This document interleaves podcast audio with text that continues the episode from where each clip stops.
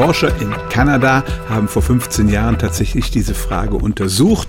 Der Grund dafür war, dass viele Versuche zur Sensorik des Menschen mit Hirnscannern gemacht werden und da werden die Leute ja meistens im Liegen reingeschoben.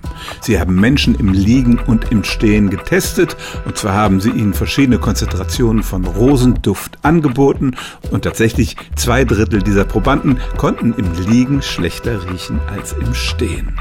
Warum das so ist, können die Forscher nicht erklären, aber es scheint nicht nur beim Riechen so zu sein, generell scheinen unsere Sinne schlechter zu funktionieren, wenn wir uns an der Horizontalen befinden. Eine mögliche Erklärung hat die Hörerin mit ihrer Frage gleich mitgeliefert. Sie glaubt, dass die Natur das deshalb so eingerichtet hat, damit wir die Pupse unseres Bettnachbarn in der Nacht nicht so stark wahrnehmen können. Das mag eine etwas gewagte Erklärung sein, aber Tatsache ist, im Liegen ist unser Geruchssinn nicht so ausgeprägt wie im Stehen.